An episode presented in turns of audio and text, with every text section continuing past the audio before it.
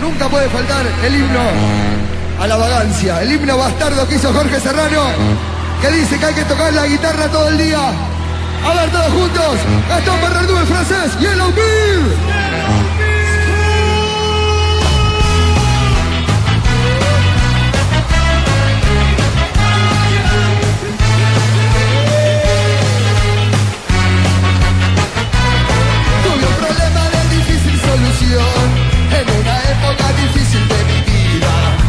Estaba entre la espada y la pared y aguantando la opinión de mi familia.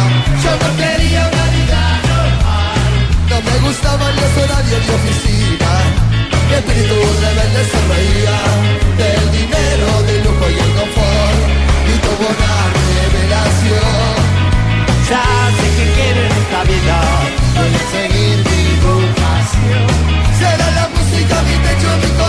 Gusta? Porque yo no quiero trabajar, no quiero ir a estudiar, no me quiero casar.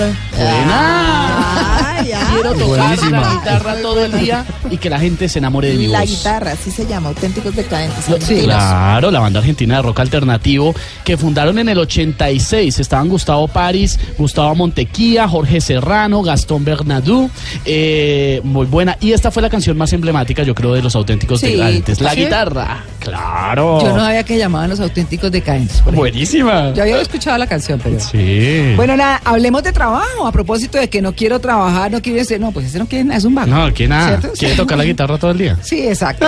Bueno, pero eso se le puede volver en un trabajo, se le puede convertir Ah, en la bueno, forma de sobrevivir. Claro. Bueno, muy bien. Pues, em, como ustedes saben, desde temprano nos acompañan Carlos Gustavo Álvarez, que es eh, eh, comunicador, que es eh, periodista, que es escritor y con quien vamos a estar hablando, porque ustedes dirán, oiga, ya han pasado por encima de la Feria del Libro, ¿no, señor? Aquí tenemos No. invitado a la Feria del Libro.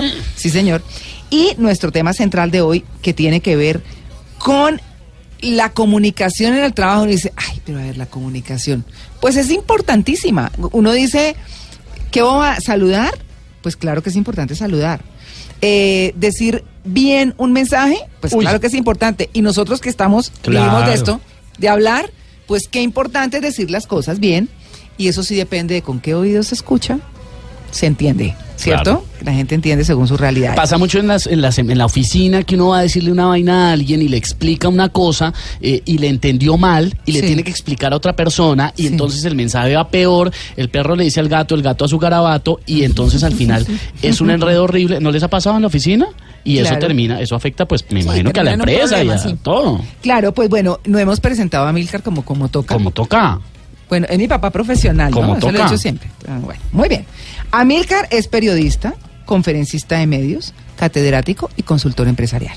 Y Amílcar tiene una conferencia a la que tuvo, eh, eh, muy amablemente me invitó y me llamó mucho la atención porque son cosas de comunicación que suenan elementales, como esta de saludar, que suenan bobas, pero como la vida es de esencias, es como cuando uno dice, empieza uno a preocuparse más con los años por la familia, por hablar con los amigos, por compartir, y uno dice, ay, qué boba. No, esa es la esencia de la vida. Pues la comunicación lo es y sí que lo es dentro de las empresas. Así que, Amilcar, hoy en el Día del Trabajo, ¿Cómo está respecto a hace muchos años y como fue culturalmente usual en nuestro país? ¿Cómo está posicionado un trabajador dentro de la empresa? Bueno, muchas gracias por la presentación, por todo el crédito que me acabas de dar. Bueno, papá. Y entonces ya me siento aquí como Papá Noel. Sí. sí, nos falta si no la vaya. Eh, y como ya, ya llevamos como, o llevamos una hora y media de programa y yo sigo saludando. Sí. se me olvidó saludar, qué pena. Se me olvidó saludar, por ejemplo, a todos los trabajadores que trabajan hoy. Claro. Tiene privilegio de eso. Sí, ¿cierto? sí, sí. Claro, Qué pena. Sí. Pero bueno, y ahí voy recordando para seguir saludando hasta el final. claro. Eso está Bueno, bien. entonces, como bien lo orienta la doctora María Clara, el tema a mí me llama mucho la atención y por eso lo trato cuando hago los talleres y los seminarios y las conferencias. La gente, Sí. Sí. el trabajador, el capital humano, la parte productiva de una empresa. Los billetes no generan plata, no generan billetes, no generan productividad. La productividad la genera la gente. Mm. Y hoy estamos celebrando el Día de la Gente Claro. que trabaja. Y por eso les venía echando un cuento aquí, Sí. eh, en el intermedio, Sí. echando un cuento de cómo las tendencias internacionales están cambiando. Y soy muy rápido y breve, porque no les voy a dictar la conferencia ahora, ¿no? Ay, pero ¿cómo así, ¿O Amilcar? sí? Ah, Uno, dos y tres no. grabando. No, sí. bueno, no. No. Hasta hoy, el sistema productivo tiene una pirámide. Mm, Una pirámide de valores. sí. ¿Cuál es la pirámide de valores? Primero los accionistas, los dueños, los que ponen el billete para la empresa. Pero eso, bueno. El dueño del aviso. El dueño del aviso. Segundo, los clientes. Pues porque sin clientes no hay empresa. Si nadie compra, pues no hay empresa. Claro. Y los valores colocan en tercer lugar a los colaboradores, los trabajadores, los empleados, la gente que pone el hombro, que Claro. mete el hombro. Claro. Esa tendencia está cambiando según todos esos estudios que no me voy a poner a leerles ahora Ah. en el mundo. Y la tendencia cuál es? Invertir la pirámide. Mm, ¿Cómo se está invirtiendo la pirámide? Primero, mm, la gente. O sea, los colaboradores. Claro, los los trabajadores. Claro.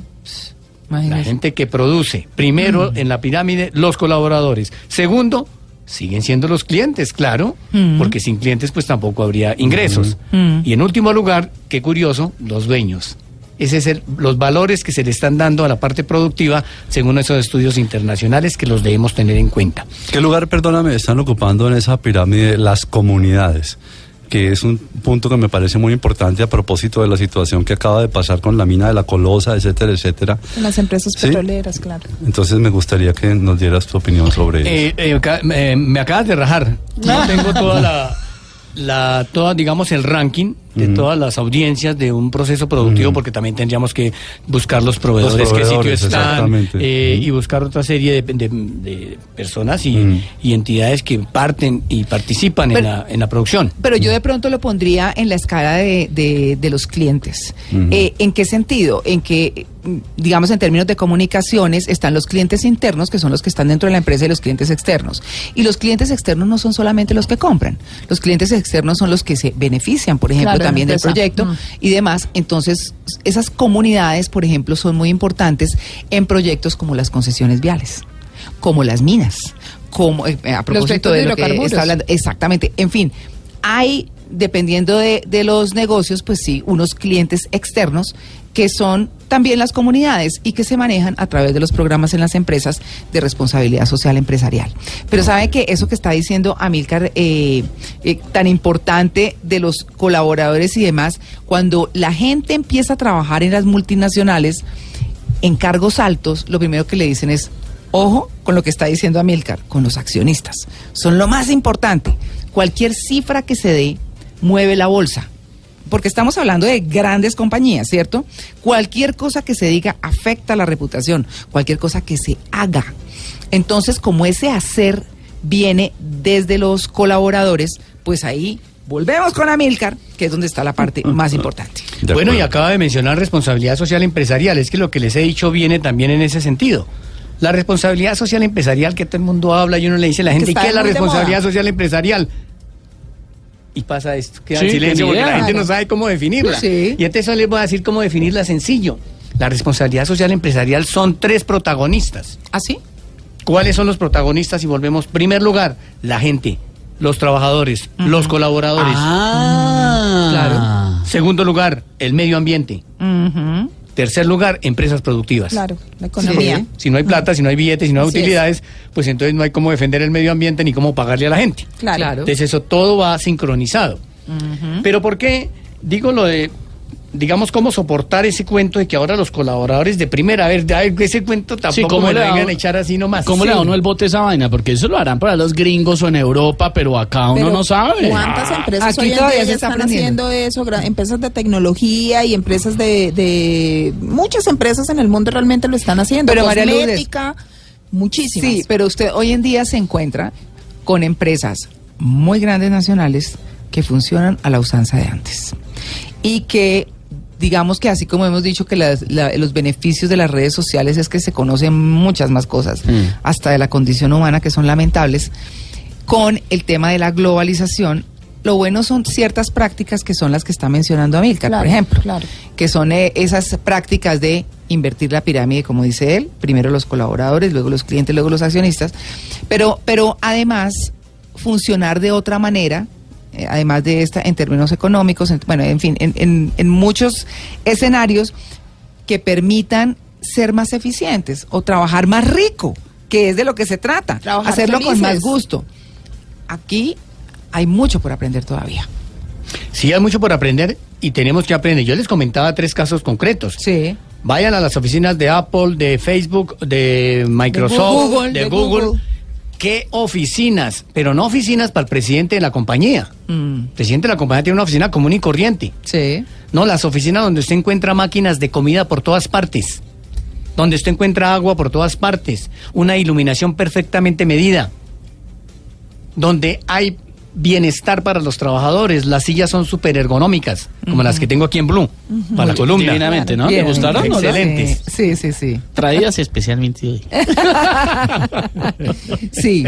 Eh, además, gimnasio, piscina, eh, Sí. hasta hay sitios hasta para la siesta del trabajador. Un, un trabajador con una siesta de 20 minutos, imagínase lo Eso que produce. Sí, señor. La capacidad innovadora de la gente que es creativa, los diseñadores gráficos, la gente que produce ideas. y se- poderse sentar y poderse conversar. Es que mire a Milcar, a Milcar que según los estudios el 80% de la productividad aumenta cuando las empresas le propician a la gente espacios de felicidad y de tranquilidad. Pero es que pasa lo que decía María Clara de la vieja usanza. En Colombia, Milcar, hay empresas, la gran mayoría, que quieren tener a la gente sentada de 7 o de 8 a 5 o 6 de la tarde, así no estén produciendo, porque va uno a ver y la producción realmente fueron dos horitas o tres horitas, pero, la- pero les gusta tener a la gente y verla, ¿no? Y Claro. verla, que eso es muy de la usanza de antes. Eso que dice Esteban me parece importante, porque uno a veces se encuentra con personas que dicen, ay, ¿y usted trabaja acá? ¿Perdón? ¿Cómo? Ole. Sí, ¿aló? Eso- Porque además hay una, eh, eh, digamos, por ejemplo, lo menciono particularmente como trabajamos con Dayani. Yo no vengo todos los días, hablo. Eh, bueno, porque ese fue mi acuerdo. Entonces, eh, obviamente yo estoy pendiente y como vivo leyendo, pues voy sacando temas y pensando en cosas y mirando la actualidad nacional y bueno, tengo que hacerlo pues por el ejercicio de mi profesión y de las cosas que hago paralelamente.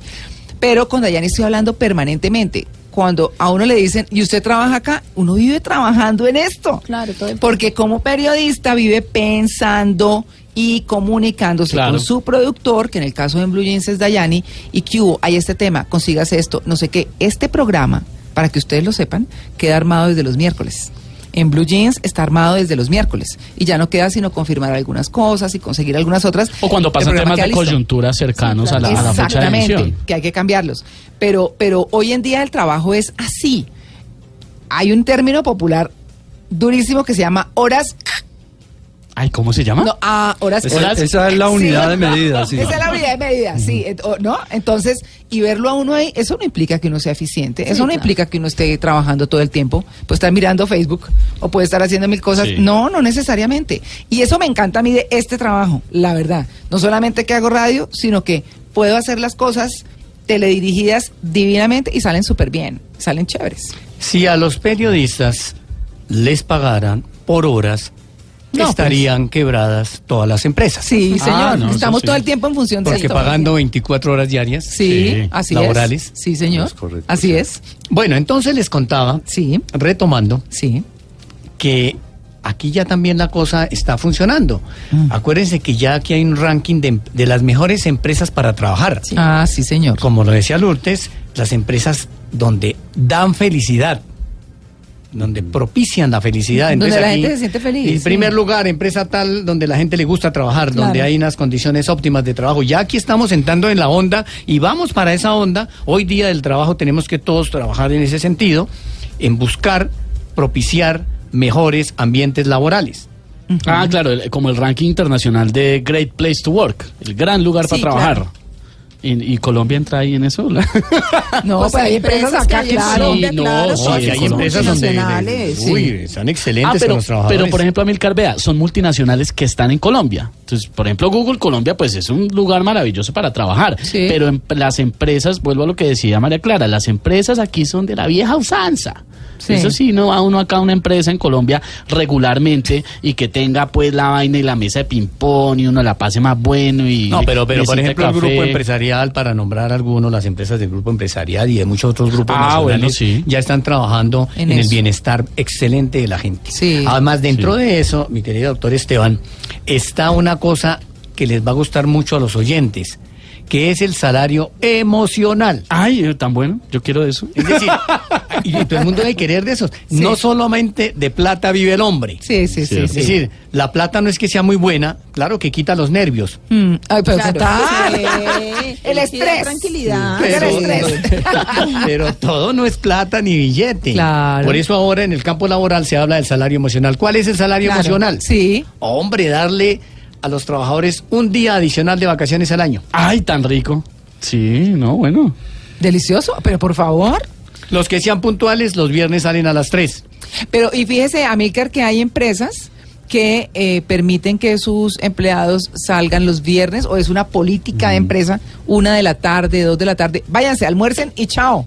Vienen, apagan computador y se fueron. Pero debería crearse una, también digamos, una unidad de pago emocional y, y posibilidad de cuentas emocionales, como un Bitcoin Eh, emocional, ajá. ¿cierto? Sí, sí. Que permita que, que, que tú pagues emocionalmente y también recibas emocionalmente y, y puedas tener una cuenta emocional en la cual hacer depósitos emocionales, ¿cierto? Ya lo están haciendo las empresas. Precisamente, no, digamos, eso no es que en el día a la loca. Sí, sí, sí. Eso en recursos Exacto. humanos le llevan su cuentica, si ha sido puntual, tiene su día adicional de vacaciones. Si no lo tuvo, si no fue puntual, pues no tiene su vacación. Ya, ya, está esa, esa Claro, los unidad. empleados van subiendo Van puntos. unidades y puntos, la salida tempranito es pues muestra a ver cómo va usted en su puntaje de rendimiento, de, de ser buen compañero, etcétera, etcétera. Pero el salario emocional está de moda y no es solamente billete. Claro, Buenísimo. bueno, entonces, hablando del salario emocional, hay una parte que se logra a través de algo que usted habla, Amílcar, que es muy interesante, que es la escuchoterapia.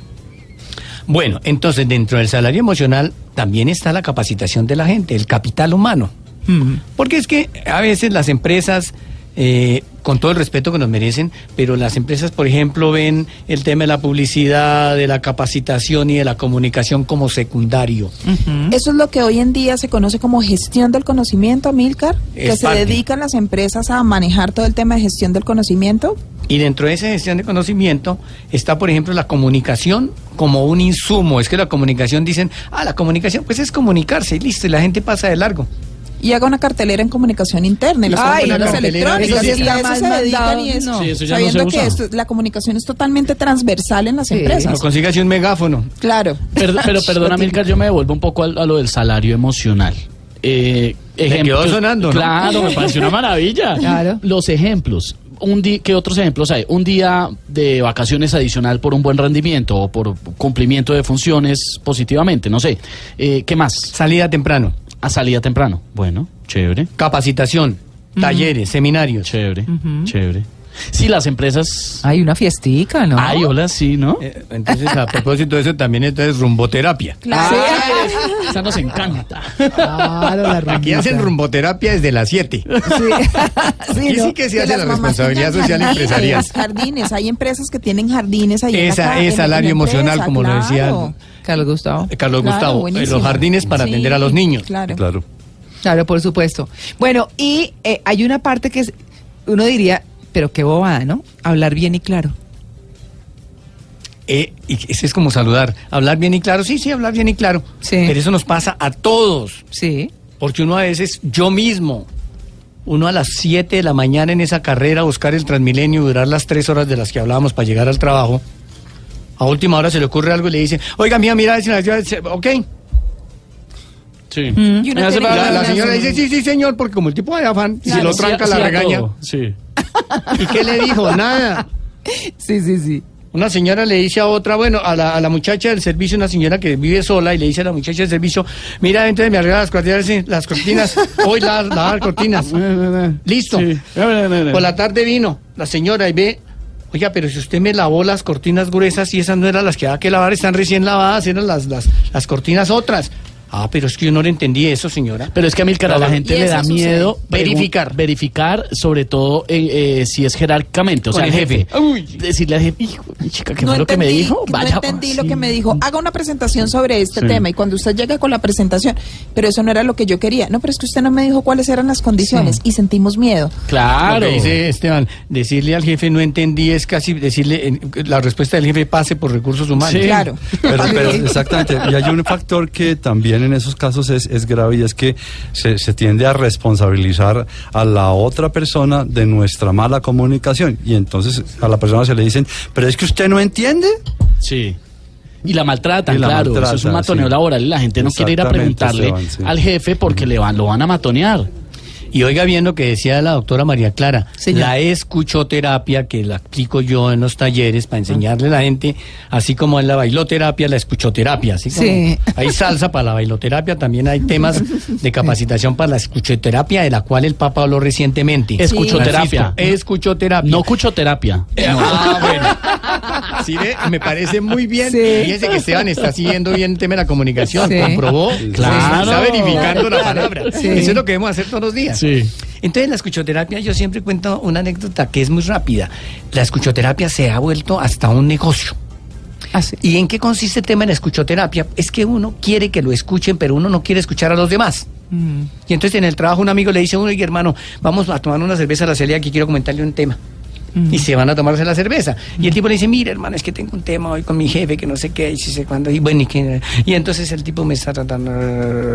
Y dura un poco echándole el rollo. El otro dice, pero también quiero que me escuche lo que me ha pasado a mí. Le dice el otro, no, no, no, déjenme, termino yo, déjeme que termino yo mi cuento que, para Ah, el cual lo invité. claro. Y dejamos, no permitimos que el otro hable. Mm. En el Japón, donde la gente habla muy poco, porque está a las ocho horas todo el día poniendo un tornillo y no más. Mm. Imagínense cómo termina uno a las 7 de la tarde, a las 5 de la tarde, a las 6 de la tarde. Mm. Salen los obreros de esas empresas, de esas grandes multinacionales, y resulta que a un señor se le ocurrió poner un escritorio en la calle Ajá.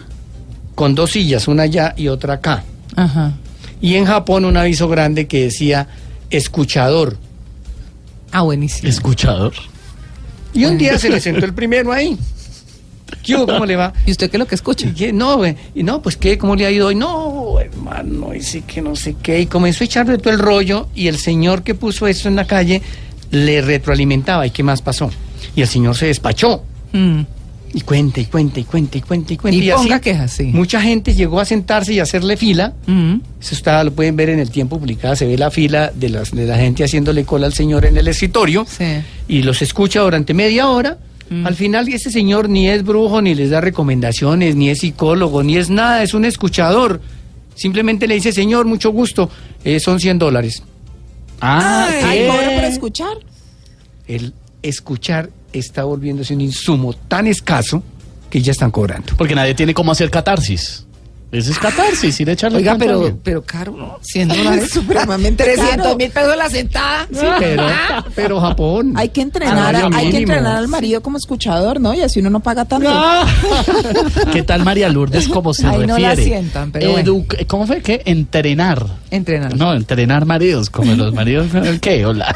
No, pero está bien, así no paga tanto. María Bueno. Clara, usando numeral eh, mi trabajo ideal, Carolina nos hace un aporte. En su empresa nos cuenta al Gin Day, como en el colegio, ¿se acuerda Gin Day? Ah, claro. Que uno pagaba y se podía Pues ir en de mi época no había, pero sí sé por mis hijos. Claro. claro. Eh, en la empresa de Carolina también hay eh, permisos para ver los partidos de fútbol y el día del cumpleaños le dan mediodía. para que usted se Salario vaya. emocional. Salario Claro. emocional. Oye, qué bueno que todo el mundo siguiera contando. Sí. Que le siguiera mandando a ustedes Claro. temas de salario emocional para hacer una Claro. lista y mandársela a las empresas, a los gremios, a los sindicatos. No, de Sí. verdad. Pueden, Sí. pueden enviarnos sus opiniones usando numeral mi trabajo ideal. Pero sí está chévere la empresa de Carolina, nuestra oyente, María Clara. Sí, claro. Está chévere, ¿para qué? Bueno, trabaja en lo que te gusta y no tendrás que trabajar nunca en tu vida, decía Buda. Sí. ¿No es cierto? Entonces, eh, bueno, vamos a seguir con este tema, que parece elemental, la comunicación en las empresas, pero es muy, pero muy importante.